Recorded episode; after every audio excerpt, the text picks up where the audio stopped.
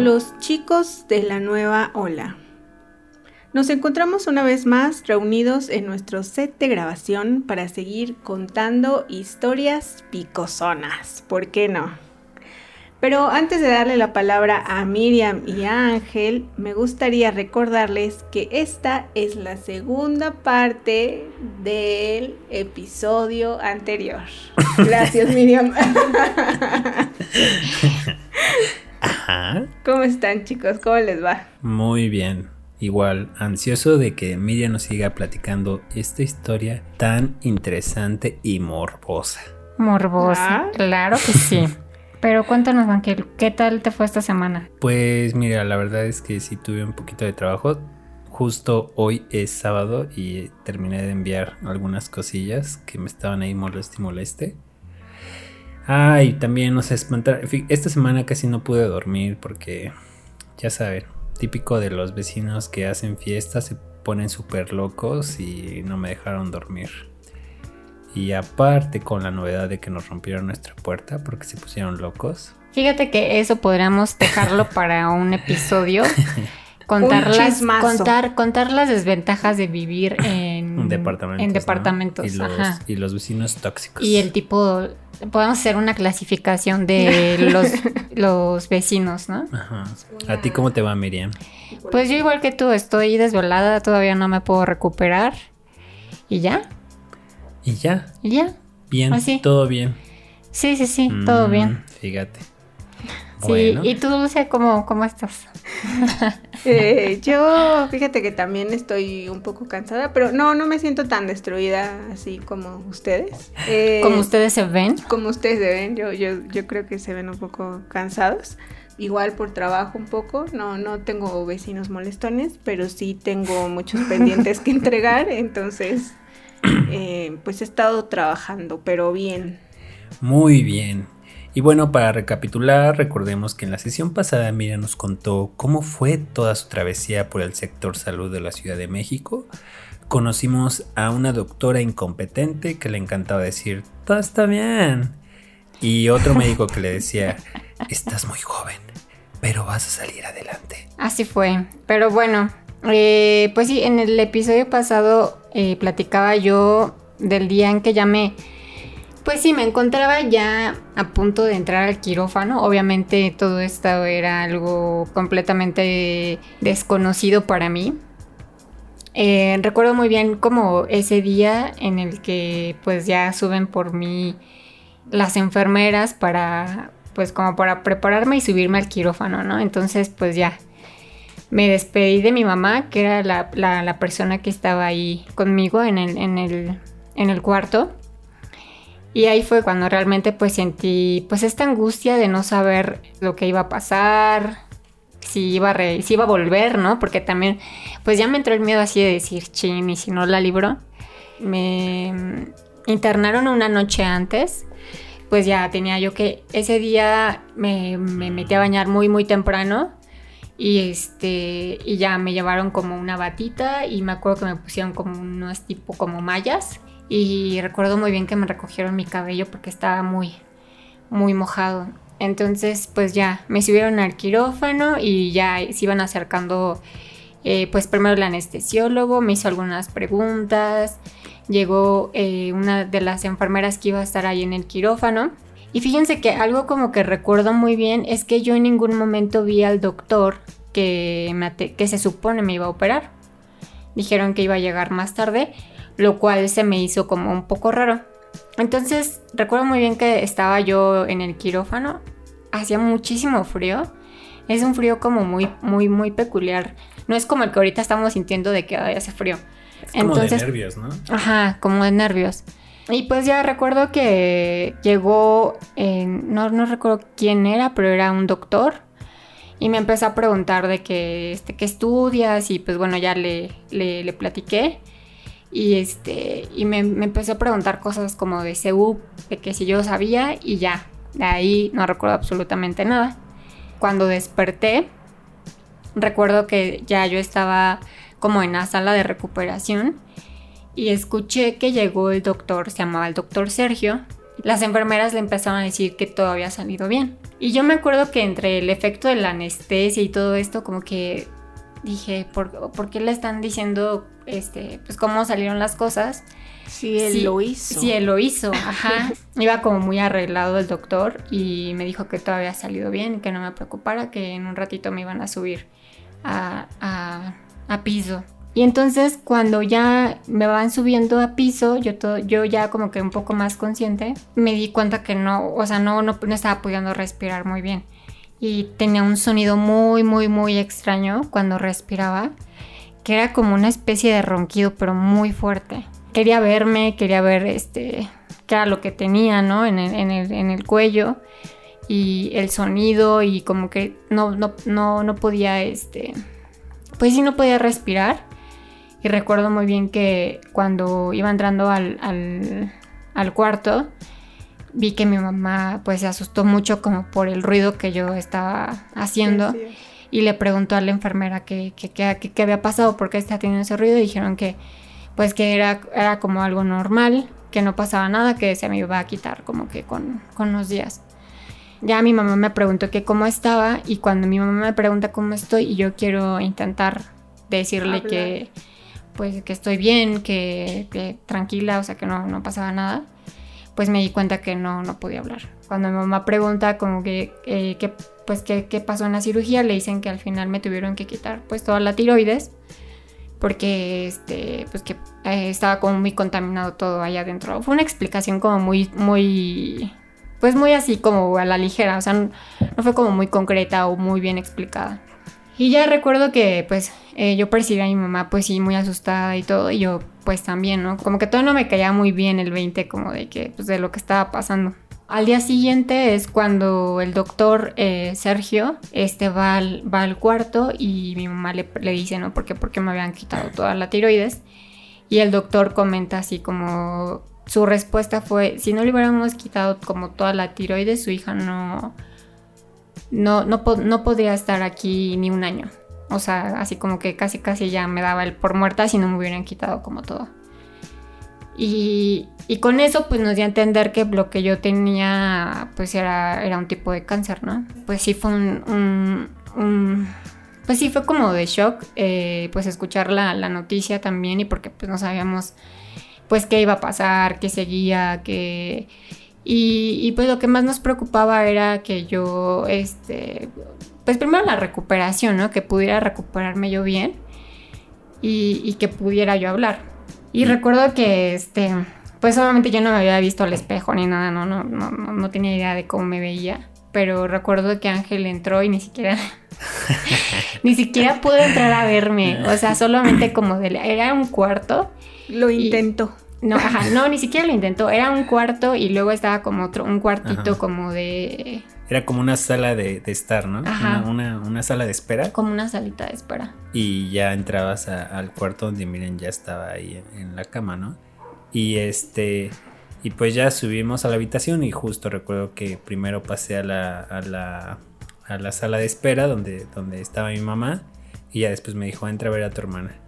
Y entonces ya cuando entré a ver a esta Miriam, pues justo la vi con un semblante muy muy pálido, así como si se hubiera chupado, con unas super ojeras y con los ojos como entreabiertos y hacía ese sonido raro, ¿no? Que era como, pues como un, no, no, no como un ronquido, pero similar, ¿no? Ajá, sí. Y pues sí, o sea, me impactó porque pues yo realmente no dimensionaba la gravedad, ¿no? O sea, cuando a mí me dijeron a, tu hermana la van a operar fue, yo pensé, bueno, pues le va como pon tú el apéndice, ¿no? O sea, le van a abrir tantito, le van a sacar algo y ya, ¿no? Y pues cuando la vi, o sea, creo que de repente caí en cuenta de lo, o sea, de lo grave que era todo eso, ¿no? Y entonces sí, realmente no estaba preparado, ¿no? Para, para lo que, cómo, cómo iba a ver a esta Miriam y entonces sí me saqué de onda, ni siquiera, creo que nada más me acerqué, le tomé la mano un ratito y ya mejor caminé por el, por el cuarto y me salí. porque no pude, no pude ver a Miriam así. Sí, y bueno, ya de ahí, este, pues la primera noche fue horrible para mí porque, em, pues no podía hablar y no eh, tenía un como un drenaje en el cuello. Y mi mamá, en, esta salita como de espera, había un sofá cama. Y mi mamá pues estaba ahí dormida. Ella, ella pasó todas las noches este, conmigo. Y me acuerdo muy bien que en la noche empecé a sentir como, como mucha presión en el cuello. Y no, no podía respirar. O sea, no podía respirar. Eh, no sé, sentía que, o sea, yo sentía que algo me estaba pasando, eh, pero pues estaba yo como entre asustada, angustiada, y, pero no le podía gritar a mi mamá, o sea, no le podía gritar a mi mamá, no le podía hablar como de mamá, ven, ayúdame, o sea, no puedo. Y entonces, así como que en mi mente, Deseando, mamá, despierta, despierta, o sea, mamá, este, asómate o despierta o acércate porque pues, no podía hacer otra cosa. O sea, porque aparte no me podía mover mucho porque, eh, pues, eh, no, no, o sea, no podía moverme nada, no podía, literal estaba así inmóvil. Y, y este, y yo así deseando, deseando así con todas mis fuerzas de que mi mamá se parara. Y, y mi mamá de repente pareciera que me escuchó, me sintió, no, no sé, no sé, no sé, de repente mi mamá se levanta y me dice, ¿estás bien? Y se acercó y prendió la luz y ya como pude le dije como que no, no me siento bien.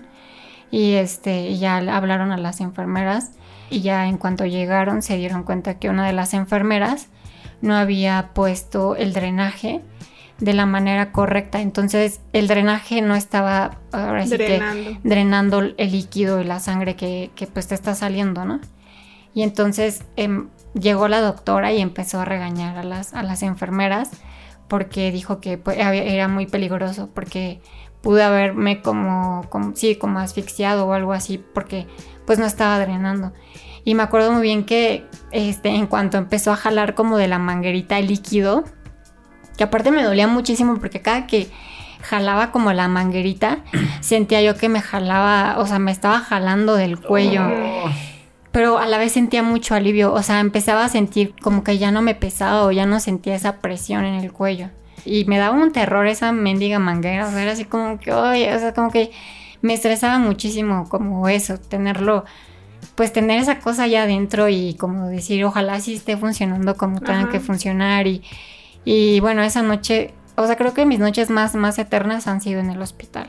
Y, y ya el día siguiente, este, ya fue cuando fue mi hermana, y pues amanecí súper hinchada, súper hinchada, así.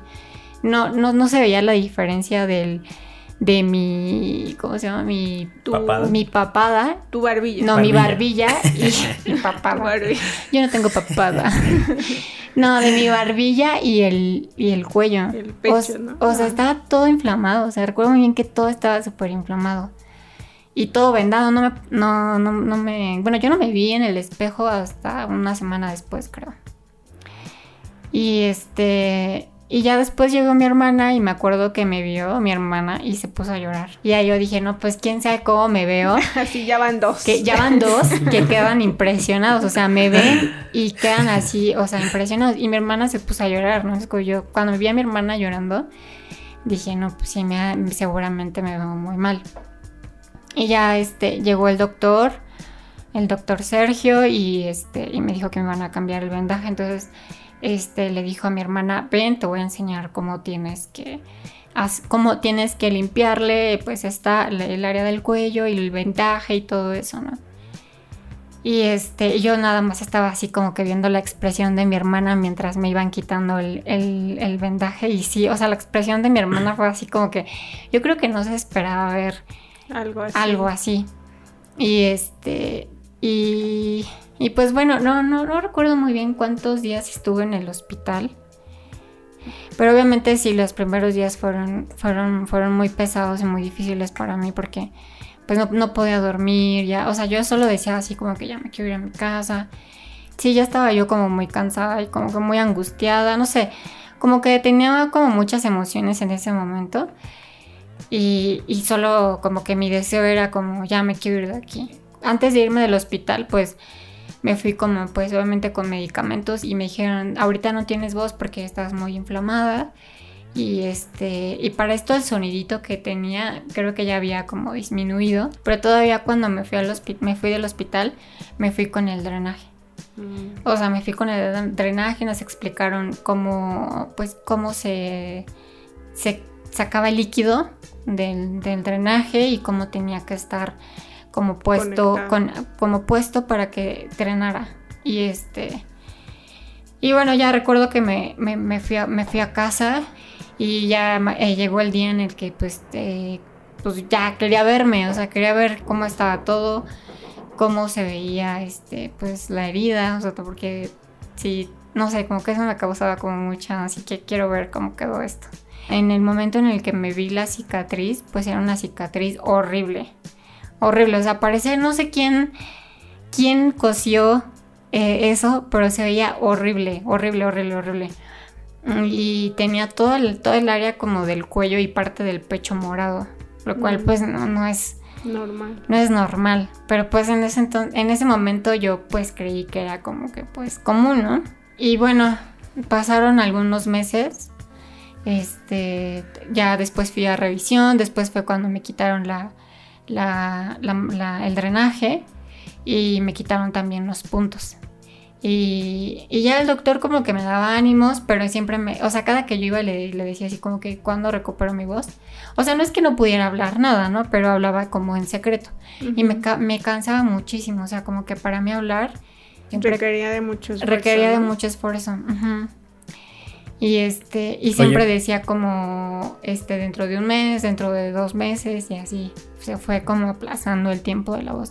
Mi recuperación de, enero, que fue al inicio de enero cuando fue la cirugía, yo recuerdo que cuando ya pude salir o, ya me animé a salir, fue como a finales de enero. O sea, sí fueron como tres o cuatro semanas que estuve en casa y que eh, fui poco a poco recuperando la movilidad, porque me quedé como que no podía mover la cabeza bien, como que hasta tenía una, una postura así como muy jorobada. Muy jorobadona, ajá. Sí, como que. Con el cuello rígido, con miedo, ¿no? Ajá, como con mucho miedo, porque no te das cuenta de lo que cada movimiento hay cierta fuerza o cierta que tiene tu cuello, ¿no?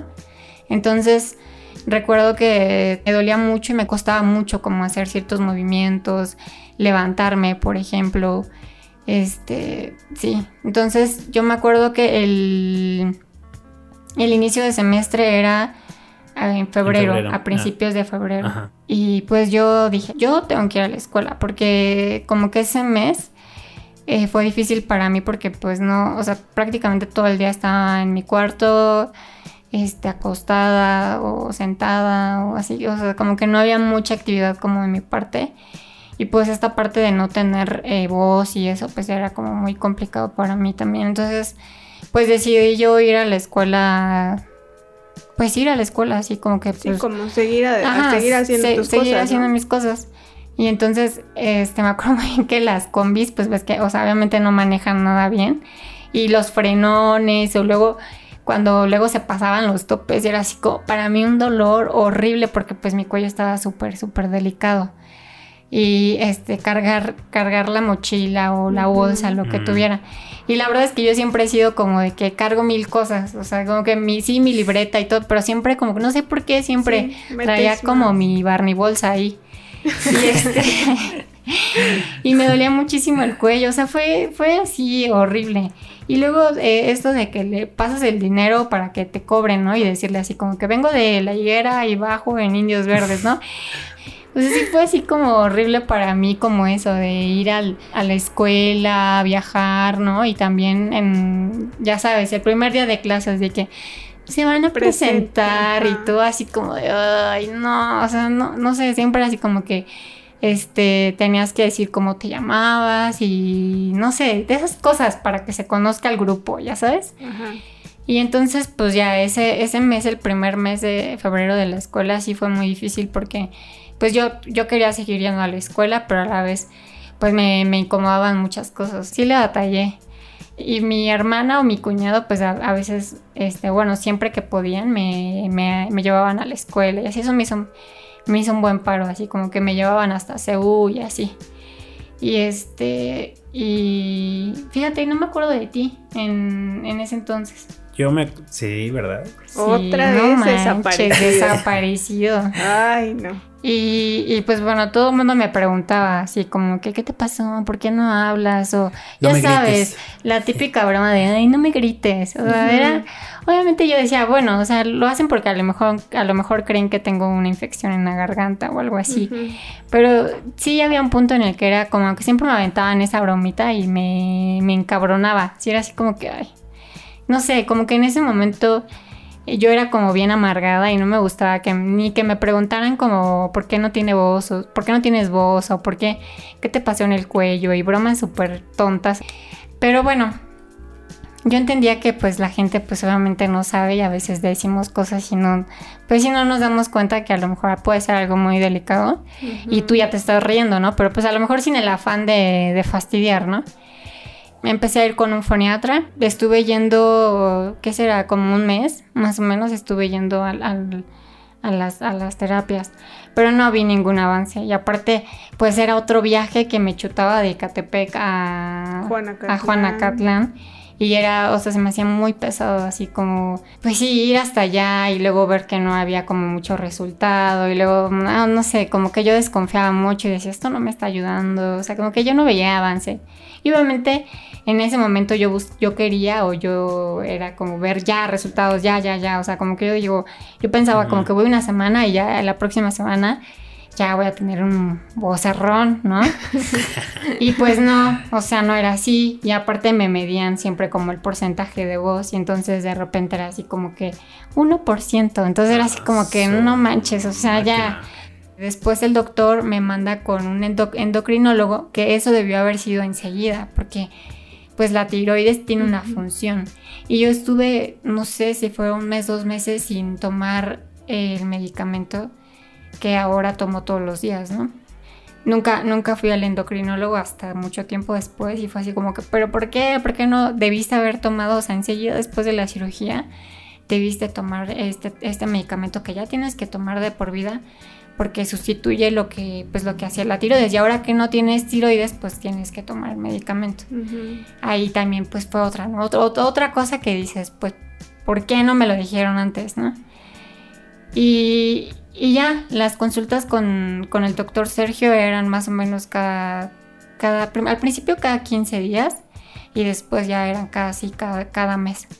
Entonces ya llega el momento de volver a hacer los estudios que me habían hecho, eh, pues cuando ya descubrieron por fin, por fin que tenía. Y, y, pues los estudios siguen como sin sal. O sea, sí hubo una mejora, pero no completamente o no como, como se esperaba. Y, y pues ya llega el momento en el que este, el doctor me habla, por, habla, no sé si me habló directamente a mí o marcó a la casa y me dijo como, oye Miriam, necesito que vengas a cita la siguiente semana. Para esto eh, habían unos estudios por ahí pendientes de ver resultados y me dijo, pero necesito que vengas con tu mamá y tu papá. Entonces cuando me hice eso, obviamente yo digo, puta, o sea, ya, o sea, ya valió, ¿no? Otra vez, pues algo no, no, no está Algo bien. no salió. Ujú. Y ya lo que me dijo fue como, tus estudios siguen sin salir bien.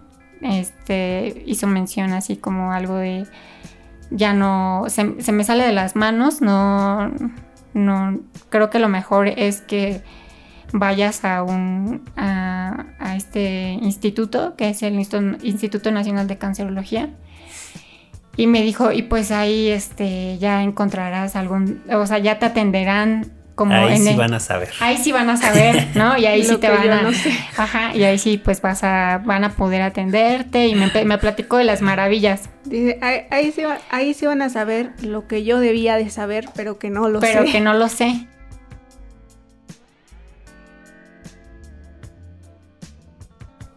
Yo solo Bueno. les voy a decir una cosa, amiguitos. Después de que Miriam no tenía voz, miren, ahorita está aquí, Ah. hable y hable. claro Hable y hable.